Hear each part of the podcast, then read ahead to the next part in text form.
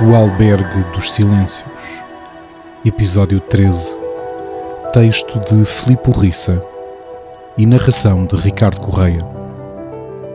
Na última edição da rubrica que estão a ler, ver ou ouvir, afirmei que tinha uma certa dificuldade em encontrar obras point and click, contudo, pelo contrário, tinha bastante facilidade em deparar-me com títulos Metroidvania. Nas minhas notas pessoais, ainda devo ter apontado nomes de jogos deste género vindos de meios humildes, que devem dar para mais três ou quatro episódios de O dos Silêncios. Este género, desde provavelmente 2010, que proliferou à mesma velocidade que iam abrindo novos estúdios. Um dos exemplos mais notáveis é Cave Story Plus, que foi um pioneiro no revivalismo dos Metroidvania e que até hoje não esmoreceu. Se é popular entre os jogadores, é normal que haja quem queira capitalizar com novas produções apelativas. Se Cave Story Plus ergueu a bandeira desta tendência, Hollow Knight levou até ao cume. O que não faltam são bons exemplos de videojogos inseridos neste género que nos despertam interesse e, portanto, nos levam a pressionar sem pestanejar no botão de adicionar estes jogos à nossa wishlist. Amber's Tale, dos Lazy T Studios, do Reino Unido, com data de lançamento não definida e previsto para PC. A dura realidade é que nem tudo corre como previsto, mesmo que sejamos dedicados e esforçados no nosso trabalho. Os Lazy T Studios, produtora de Amber's Tale, conheceu este facto quando, em junho, terminou a sua campanha de financiamento no Kickstarter com cerca de um décimo dos mais de 40 mil dólares que pedia.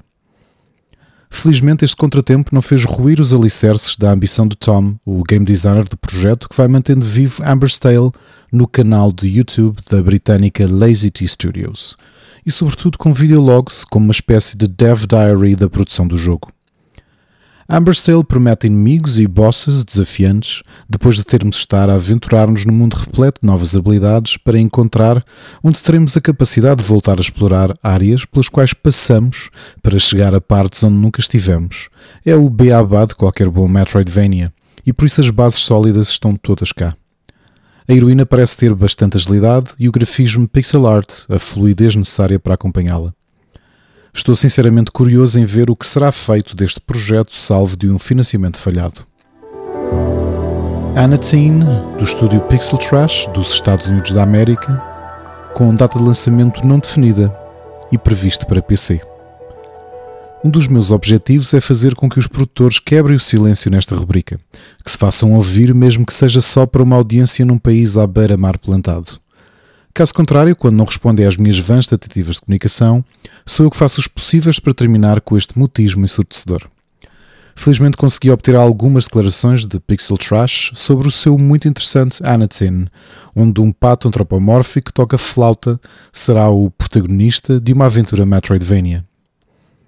O produtor deste jogo sempre foi um apaixonado por videojogos, e o género Metroidvania foi algo que joguei muito quando era mais novo Joguei em muitas consolas portáteis em miúdo e preferi-o em vez de algo como Pokémon, já que havia muito menos para ler, afirmou Mike, o produtor que usou o cognome Pixel Trash.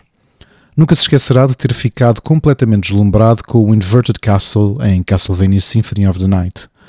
Os Metroidvania são um género muito competitivo, por isso Mike sabia que queria fazer algo de significativo que contribuísse para o género.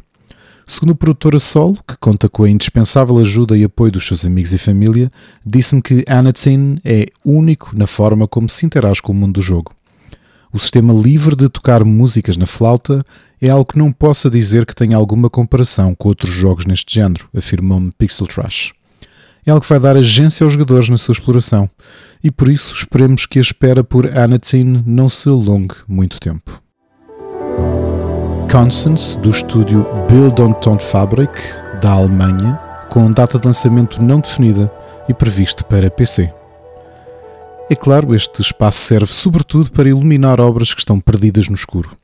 Contudo, duvido seriamente que esta obra alemã, com mão do game designer português Edgar Jesus, seja conhecida por grande parte do público, mesmo depois de ter sido exibida numa das transmissões associadas à Gamescom, evento europeu de videojogos que decorre em Colónia. A Build on Tone Fabric, simplesmente conhecida por BTF, apresentou um maravilhoso Metroidvania, Constance. Ainda é um jogo que está nos seus momentos iniciais de desenvolvimento, mas pelo que já mostrou, convence. Já estou rendido ao fato da germânica BTF definir este jogo como um jump and run.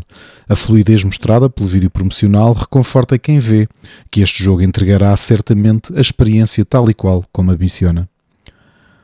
O que mais curiosidade me despertou, para além de querer saber que mecânicas estarão presentes, vê-se algum combate. Foi mesmo de saber que a protagonista é uma personagem do subconsciente de Constance, que se quer ver livre da prisão mental onde ela própria se colocou. Portanto, vamos ter um tema que vai tocar na saúde mental, mas também na paixão e, curiosamente, na cultura de trabalho.